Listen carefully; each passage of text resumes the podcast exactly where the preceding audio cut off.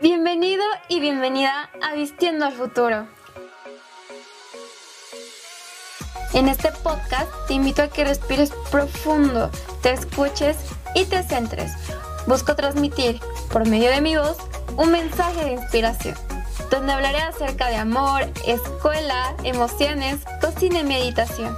Mi propósito es llenar tu corazón y conectar con quien eres. ¿Te has preguntado qué pensamientos eliges? Mi nombre es Oley Román y espero que disfrutes de este episodio.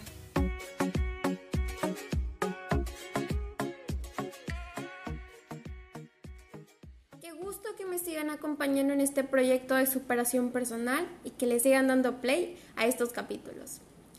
A mí me causa mucha emoción hablar sobre este tema de cómo sanar la infancia, porque creo que es muy importante hacerlo. Si nosotros no lo curamos y no cerramos esas heridas, nos van a seguir acompañando en nuestras decisiones de adulto. Eso va a formar nuestro psique y nuestra personalidad. Quizá eso no sea quien realmente somos. Me mm, creo que es importante porque porque si nosotros curamos esas heridas, vamos a abrir la puerta a la paz, a la armonía, seguridad y autoestima perdidos, para así poder llegar a ser quien realmente vinimos a ser. ¿Te preocupa cómo estás actuando y cómo te sientes? Yo sé que quizá tienes reacciones automáticas contra tus padres o las demás personas. Te aseguro que en este capítulo vas a poder conectar con tu niño interior y vas a mejorar la relación con tus padres. Y si eres padre y me estás escuchando, sé que vas a poder comprender mejor al, adolescente y que vas a poder amarlo sin condiciones. Te vas a dar cuenta de esas condiciones que hay entre el padre y la hija, entre los padres y la hija, hijo. A lo largo de nuestra vida vamos a ir abriendo un hueco, un vacío ahí en nuestro corazón, en nuestro cuerpo, que van a ir marcando nuestra vida y la van a ir guiando esas heridas estas heridas se van formando por la distancia que hay entre lo que necesitamos y lo que nos dieron. En, en ese hueco se van a encontrar la mayor parte de nuestros problemas, que son las inseguridades, la falta de autoestima, las dependencias de mamá, papá e incluso también cuando nosotros buscamos a novios, novias, necesitamos, ponemos esa dependencia sobre ellos. Esas reacciones de celos, obsesiones, adicciones, los trastornos de alimentación, la violencia, depresión, ansiedad, perfeccionismo, necesidad de controlar, la necesidad de poder y los miedos y fobias, entre muchísimos más problemas, de verdad, que ahí se encuentran la mayor parte de ellos.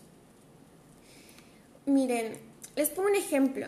Cuando es como si, imaginen, imaginen, vuelen su imaginación Imaginen una alberca y nuestros padres afuera, de un extremo al otro extremo, aventándonos pelotitas de esas que son de colores, pero un poquito más pesadas, y nos van aventando esas pelotitas. Y esas pelotitas son el perfeccionismo de limpieza, que sol, tienes que tener todo limpio.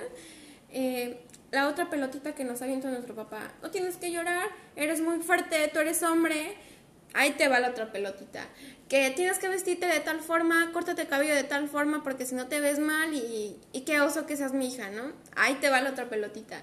Que tienes que estar siempre quieto y quieto, no hagas ruido, no opines cuando los adultos están hablando. Entonces esas pelotitas nos van hundiendo. Nosotros estamos ahí dentro y dijimos, ay, ay, no, ya no, porque no puedo salir, me estás ahogando. Esas etiquetas son las que nos van a ir formando. Les cuento, eh, yo tenía un trauma con esto de perfeccionismo, de limpieza. pero desde chiquita, cuando iban mis amigas a mi casa, mm, yo no estaba a gusto, estaba nerviosa y estresada de, ay no, ya extendieron mi cama, ay no, ya sacaron mis juguetes, ay no, qué horror, mi mamá me va a regañar, ay, ya fueron al baño otra vez, están en la cocina y dejaron un desastre. Así era, o sea, desde chiquita no disfrutaba el tiempo con mis amistades y yo ya quería que se fuera, porque ya quería empezar a recoger, ¿no? Fíjense hasta dónde llegó ese, ese trauma de perfeccionismo de limpieza, que siempre tener todo limpio, impecable, este, casi ni te muevas para que no ensucies. Así se van, así, o sea, vean el poder que tienen las etiquetas. Estaba chiquita. Les cuento otra historia. Igual cuando era chiquita tenía bueno, no, desde que nací siempre hubo este problema, que mi papá eh, tenía problemas con el alcohol, tenía una enfermedad y siempre había discusiones, gritos. Eh, desde mi punto de vista a mí me faltó atención de mi padre que se la pasaba trabajando todo el tiempo. Era como dos veces a la semana lo veía y eso era como bien poquito tiempo. Y todos mis logros, todo lo que me pasaba en la escuela, siempre era mi mamá y mi papá donde quedaba. Y yo fui abriendo esa herida y esa construyendo esa barrera entre mi papá y entre yo, entre sí, entre mi papá y yo. Y yo no quería yo no quería verlo porque pues nunca me ponía atención, bueno, no me ponía esa atención, cuando estaba él, pues sí, a veces, porque a veces llegaba y pues tenía problemas con el alcohol y pues ni me prestaba atención, yo le tenía que prestar atención a él y a mi mamá. Y no, o sea, ¿dónde quedaba yo? ¿Dónde quedaba su hija, la que necesita de los padres? ¿No? O sea, y así fue creciendo y se fue abriendo y abriendo, extendiendo y extendiendo esta herida por todo mi cuerpo hasta llegar, yo creo que tenía como unos 10 años, 11, 12 creo. Y yo no quería hablarle a mi papá, yo no quería saber nada, mm, decía si llega bien, si no, pues también. Mm, ya no quería abrazarlo, ya no quería besarlo, ya no quería, le decía a mi mamá, yo no quiero estar con mi papá. Y así se fue abriendo hasta que llegué a concientizar y a seguir estos pasos que les voy a compartir de yo cómo sané esa parte de mí, porque a cada uno nos afecta de diferente forma. Quizás no fue un abuso sexual que me voy a los extremos, pero quizás fue eso, que tu mamá siempre te callaba cuando querías hablar, o que siempre te decía, te tienes que poner esto porque si no te ves muy mal. Eh, ese tipo de cosas que nosotros sí nos afecta, esas pequeñitas cosas de pequeñas a grandes, es como nosotros lo tomamos. Y yo así lo tomé. Y ya fui, ya fui creciendo y pues yo me fui convirtiendo en una persona insegura. Yo quería buscar esta atención de, de un hombre porque mi papá pues no me la pudo dar la suficiente. Entonces el primer paso es reconocer y aceptar. ¿Qué te sucedió? ¿Qué te faltó en la infancia? ¿Y qué consecuencias ha traído? A mí, en lo particular, me trajo que me convertí en una persona insegura. Y eso fue lo que me trajo ese problema. El saber qué nos pasó nos va a ayudar a comprender el qué nos pasa hoy, el por qué eres así. Aceptar que nuestras necesidades no pudieron ser satisfechas y que no fuimos amados como verdaderamente lo necesitábamos. Ese es el primer paso, reconocer y aceptar. Ponte a pensar, viájate en el pasado y di, sí, fue esto que me dijo mi mamá ese día y por eso soy así. Porque yo me lo tomé de esta forma y me afectó y me abrió una herida. El segundo paso es permitirnos sentir esa ira y tristeza. En el momento en que yo ya no quería y que puse esa barrera entre mi papá, eh, pues yo sí sentía ira, yo no quería verlo, pero es válido, es válido y es necesario sentir esa rabia, ese odio y esa frustración, porque en vez de reprimirlo y silenciarlo y negarlo, pues nos estamos afectando. Es algo que no debemos hacer. Si nos sentimos tristes, hay que exteriorizarlo, hay que llorar, porque es liberar es liberación de toxinas. Sentir ese dolor en el alma, ese desespero, nos va a ayudar a sanarlo y a poder liberarlo de nuestro corazón. Es el segundo paso. El tercer paso es transformar. Cuando conocemos nuestras heridas y sabemos el porqué de nuestras actitudes, el por qué eres así, Ahora debemos de hacer algo al respecto, ponerlo en, en, acción. Si ya sabemos, ¿ahora qué hago? O sea, ya, ya sé que tengo este problema, pero ¿ahora qué hago con este problema que me sigue afectando? Yo hice, platicé con mi papá, le, le dije qué me pasaba, qué sentí.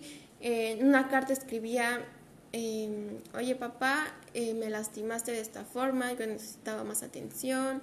Y no es necesario entregárselo, solamente es escribirlo y así lo vamos a ir liberando, porque nos vamos a ir dando cuenta de lo que nos pasa hoy y de por qué somos así.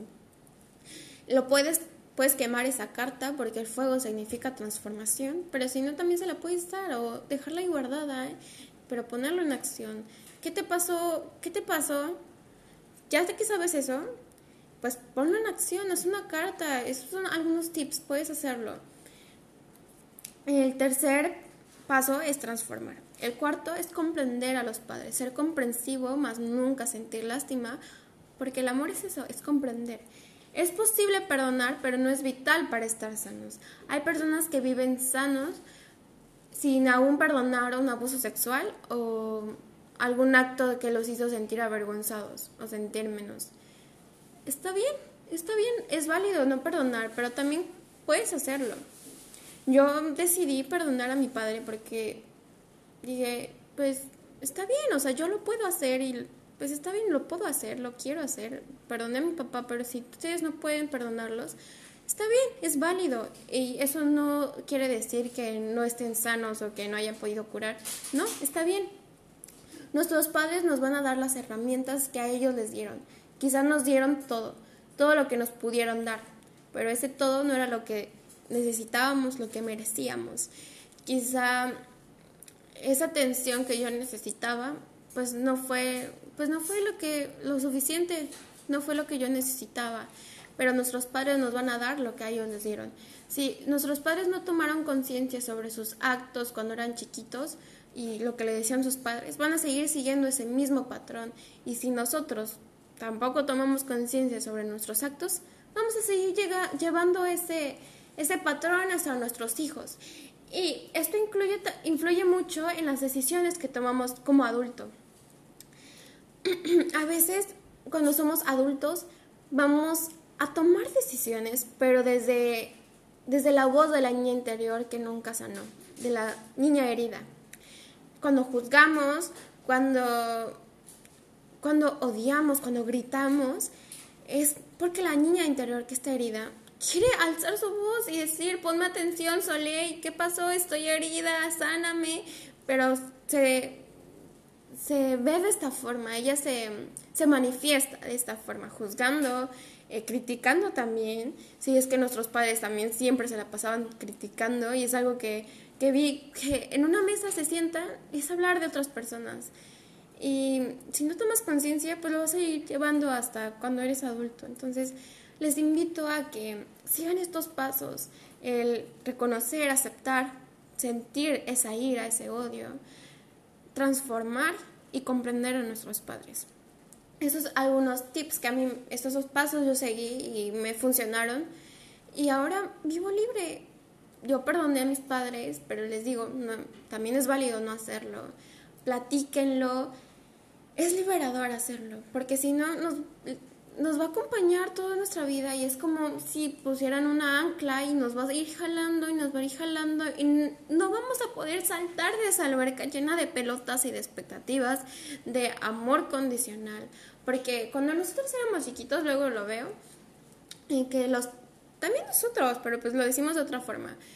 Eh, un niño va caminando, va haciendo esto y, dice, mamá, mira, veme, veme, si está bien lo que estoy haciendo, ¿te gusta? la mamá, sigue, sigue así, Juanito, estás muy bien, me gusta, eres muy buen hijo. Y buscamos esa aceptación. Y cuando no lo hacemos, pues es cuando nos sentimos muy mal. Decimos, es que yo no cumplo las expectativas de mi mamá. Y es ahí cuando reprime nuestra esencia. Si no han leído la opinión que doy sobre la adolescencia, aquí toco el, bueno, léanla, pero aquí toco el, la, que la adolescencia es la segunda oportunidad para recuperar esa esencia que nos reprimieron nuestros padres. Un niño siempre es interactivo y siempre quiere andar a las vivas, gritando, bajando, subiendo. Pero con una madre le dije, estate quieto, no, no puedes estar así, es que fíjate lo que estás haciendo, vas a tirar esto. Estate quieto, siéntate y no hagas ruido, ahí quédate sentado viendo la televisión. Y ahí, pues limitó su esencia, o sea, la está reprimiendo. Y es ahí cuando actuamos con rebeldía, porque están actuando en contra de nuestra naturaleza yo quiero ser así, mamá, es que así soy, necesito correr, necesito brincar. Pero si nuestras madres o nuestros padres nos dicen, no, pues es ahí cuando existe la rebeldía. Entonces la segunda oportunidad es la adolescencia para recuperar nuestra esencia. Recuerden, nunca es tarde para amar un poquito más. Bye, gracias. Para más herramientas de estos temas, te invito a que me sigas en Instagram como Jennifer Soleil y en Facebook como Soleil Román. Gracias por estar aquí y que tengas un excelente día. Nos vemos en el próximo episodio.